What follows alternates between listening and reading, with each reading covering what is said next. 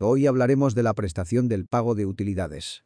Se tiene derecho a parte de las utilidades o ganancias que genera la empresa donde trabajas. Y estos son los artículos que los soportan. Artículo 117.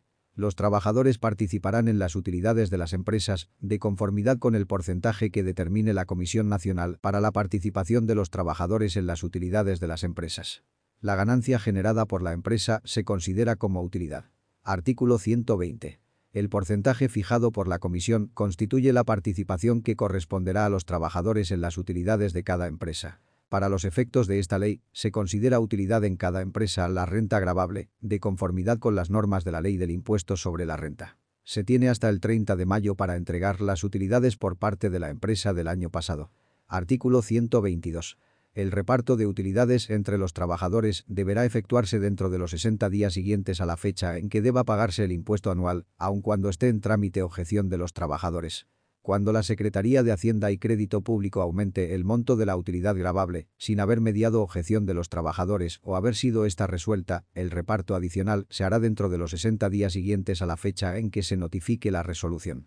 Solo en el caso de que ésta fuera impugnada por el patrón, se suspenderá el pago del reparto adicional hasta que la resolución quede firme, garantizándose el interés de los trabajadores.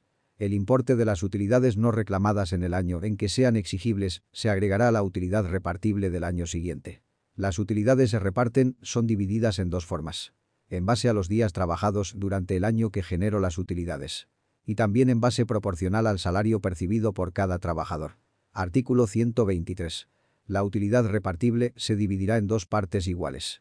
La primera se repartirá por igual entre todos los trabajadores, tomando en consideración el número de días trabajados por cada uno en el año, independientemente del monto de los salarios. La segunda se repartirá en proporción al monto de los salarios devengados por el trabajo prestado durante el año. Cuando la empresa es creada y durante los dos primeros años no están obligadas a pagar utilidades. Artículo 126. Quedan exceptuadas de la obligación de repartir utilidades. Las empresas de nueva creación, durante el primer año de funcionamiento. Las empresas de nueva creación, dedicadas a la elaboración de un producto nuevo, durante los dos primeros años de funcionamiento.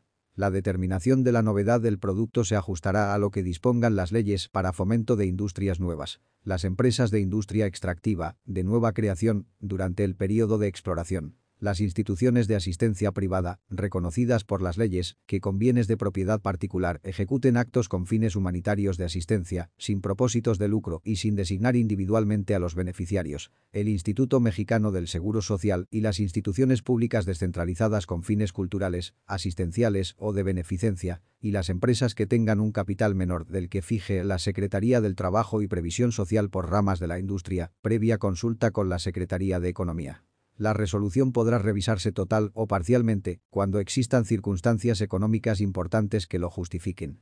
Si te interesa que hablemos de algún tema, envíame tu sugerencia al correo. Nos vemos en el próximo tema.